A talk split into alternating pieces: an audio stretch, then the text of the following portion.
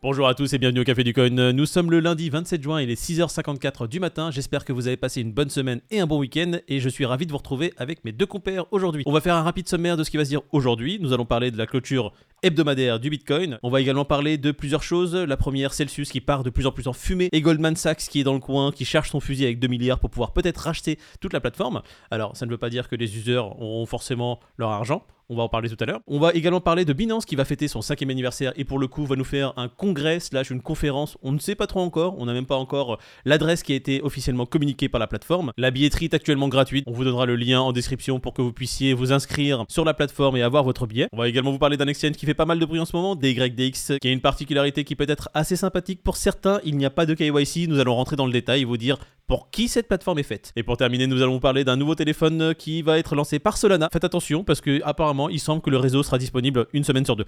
Allez, on commence tout de suite. Et pour cette vidéo, je serai rejoint enfin de la team complète. Salut Peter, salut David, comment allez-vous? Salut les gars, ça va et vous? Bah écoute, cool. Et toi Pete? Salut la team. Bah très bien, on a retrouvé David. Du coup, je te propose, Pete, de commencer directement en parlant un peu de ce qui s'est passé cette semaine. On va regarder un peu les prix de cette deux de semaine. Allons sur le tableau. Alors, on voit Bitcoin à 21 244 dollars, un Ethereum à 1222 dollars. On va regarder un peu sur le tableau général ce que ça dit. BNB à 238 dollars, un XRP à 36 centimes, le Solana à 40 dollars. Solana qui a réussi à faire une remontada, mais énorme, qui a dépassé ses 36 et qui s'est stabilisé à 40. Bravo. Allez, on va passer directement au cours et on va regarder ce que le Bitcoin nous a fait cette semaine. Il nous a fait une clôture juste en dessous des 21 000 dollars et on commence notre deuxième bougie verte hebdomadaire. Après avoir vu un escalier qui tombe, on voit le Bitcoin qui commence à remonter depuis ces deux dernières semaines. À mon plus grand malheur, moi qui voulais retrouver des prix bien plus bas, là le Bitcoin me donne tort. Et je voulais vous montrer un truc. Hop là, on va passer en mensuel. Vous voyez la mèche qui nous a fait aux alentours des 17 900, 17 800 C'est exactement presque pixel près la mèche qui nous a faite en décembre 2020. C'est-à-dire que les prix sont venus toucher les plus bas de décembre 2020 en juin 2022. Voilà, bon, bah, c'est assez marrant hein, de voir que le trading a une mémoire des prix quand même qui se fait sur le marché et que les rebonds se font toujours à peu près au même niveau. Si j'ai juste un résumé à faire sur le Bitcoin, je dirais wait and see. Pour l'instant, le marché est plus ou moins incertain. Ce, léger rebond et cette stabilisation aux alentours des 21 000 ne veut strictement rien dire, ne veut pas dire que le marché repart ou que on va se stabiliser pendant des mois et des mois et des semaines et des semaines à 21 000. Pour ma part, je pense qu'on peut aller encore un peu plus bas. Ça, c'est mon espoir à moi. Ça serait intéressant de recharger à des prix plus intéressants. On va passer sur l'Ethereum, aujourd'hui à 1221 dollars. Le marché, pour l'instant, reste très instable, très incertain. Vous pouvez rentrer si vous le souhaitez. Nous, on le fait. On rentre en DCA. On regarde un peu les niveaux intéressants pour nous. Là, sur le mois de juin, par exemple, moi, mes 18 000 ont été touchés sur le Bitcoin. On a toujours des ordres un peu plus bas. On a bon espoir qu'ils soient touchés, de toute façon, dans les semaines à venir. Là, là une semaine de stabilité et de vert, plus ou moins, ne veut pas dire que le marché, wouhou, c'est bon, c'est fini. Non, non. Allez, qu'est-ce qu'il nous dit le Crypto Fear and Grid? Ah là, Crypto Fear and Grid qui aujourd'hui est à 12. Toujours extrême peur. Surtout que, comme tu le disais, on ne sait pas si on a trouvé le bottom, on ne sait pas si.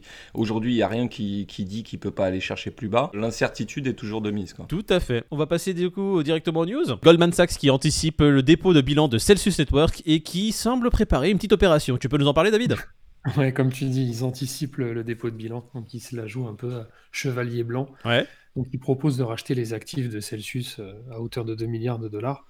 Il faut savoir quand même qu'il y a pas mal de grosses institutions qui, qui ont conseillé, euh, avec toute la bienveillance du monde, à Celsius de déposer le bilan. C'est mieux pour eux, tu vois. C'est mieux Euh, pour des, des- des institutions comme, comme la banque Citigroup, par exemple, tu vois. Ouais. Encore une fois, une banque. Hein. Et ça me fait quand même dire deux choses, c'est que Goldman Sachs, ils adoptent encore plus le- la blockchain, la crypto, etc. Est-ce Ah, qu'ils veulent pas être les méga géants de la crypto Bah écoute, déjà ils, ont- ils sont alliés à FTX, un géant de la crypto en devenir. Donc euh, oui, ils ont clairement des ambitions qui sont assez grosses et qui veulent vraiment mettre avoir, un- enfin même pas un pied, ils veulent avoir une botte dans le domaine de, de la blockchain.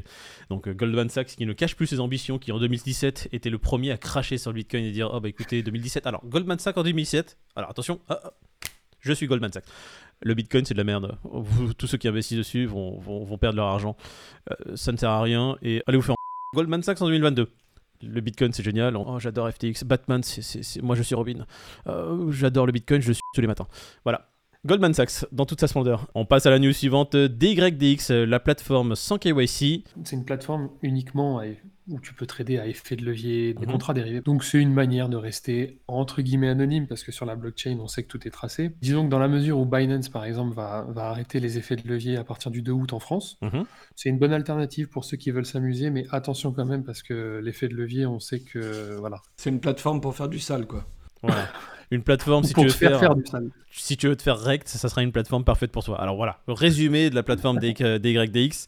Si vous voulez faire des contrats dérivés du futur, de mettre du levier dans tous les sens, elle est faite pour vous. Le petit plus, c'est qu'il n'y a pas de KYC, donc c'est une plateforme qui est un peu plus anonymisée que ce qui existe aujourd'hui sur le marché. Tous ceux qui sont PSAN, etc., vous devez être KYC, donc euh, bah, tout est suivi. Sur DYDX, potentiellement, bah, vous pouvez rester plus ou moins sous les radars. Bon, après, vous couplez DYDX avec un portefeuille type MetaMask, toutes les opérations que vous faites dessus sont pas totalement intraçables parce que c'est de la blockchain, mais ça va être beaucoup plus compliqué de savoir à qui correspond la transaction. Donc si vous voulez faire levier, futur, dérivé, crash, vous mangez un platane, DYDX est fait pour vous. On va passer à la news suivante, Solana qui lance son téléphone Web3, le Solana Saga. Si ça crache pas comme le la blockchain Solana toutes les semaines, ça pourrait être un bon téléphone. Ça sort en début 2023. Ce qui est intéressant, c'est que ça sort aussi bien aux États-Unis Ah. qu'en Europe. Là, le truc intéressant, c'est que Solana développe un logiciel euh, donc qui est exclusivement pour les pros, pour les développeurs, pour justement pour développer tout ce qui est application mobile et essayer d'uniformiser tout ça.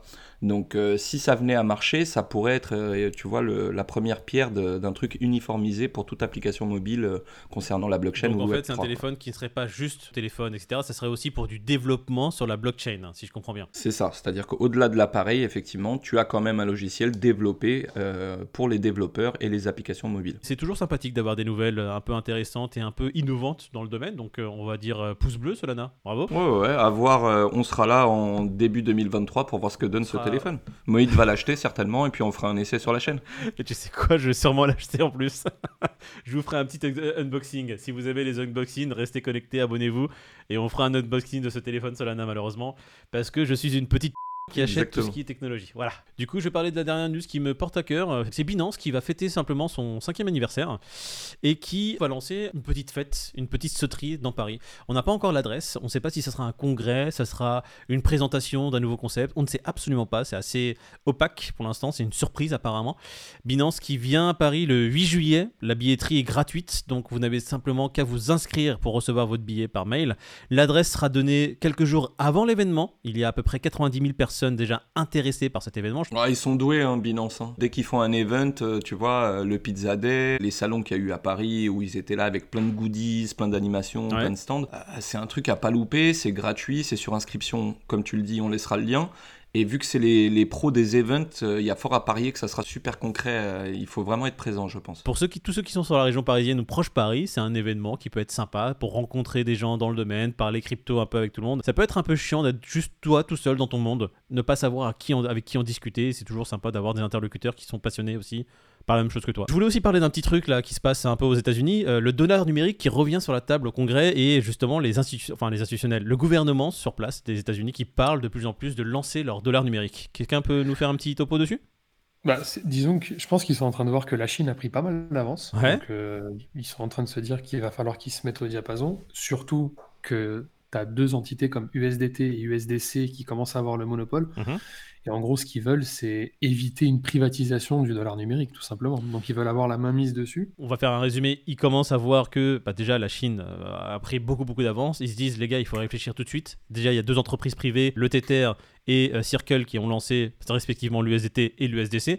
Le Circle qui, va lancer aussi le ROC. Les États-Unis, juste qu'ils se disent les gars, on va pas commencer à perdre un marché énorme. Démocrates comme républicains, venez. De toute façon, c'est pas une question qui est clivante. On se lance dessus et on voit ce qui se passe. Par contre, attention, c'est que tu as les banques, c'était en 2021. hein. Déjà dès 2021, les banques commençaient à dire non, non, non, il faut pas lancer un dollar numérique, euh, ça, va, ça, va nous, ça va nous plomber, les gars, on va plus exister. S'il y a le dollar numérique qui vient, qui, qui voit le jour, toutes les banques vont faire euh, limite fight, tu vois, euh, on va être dans la merde. C'est ça qui est marrant, c'est qu'ils ont vu la Chine faire ça, ils se sont dit non, non, nous, on va pas faire comme eux. Mhm.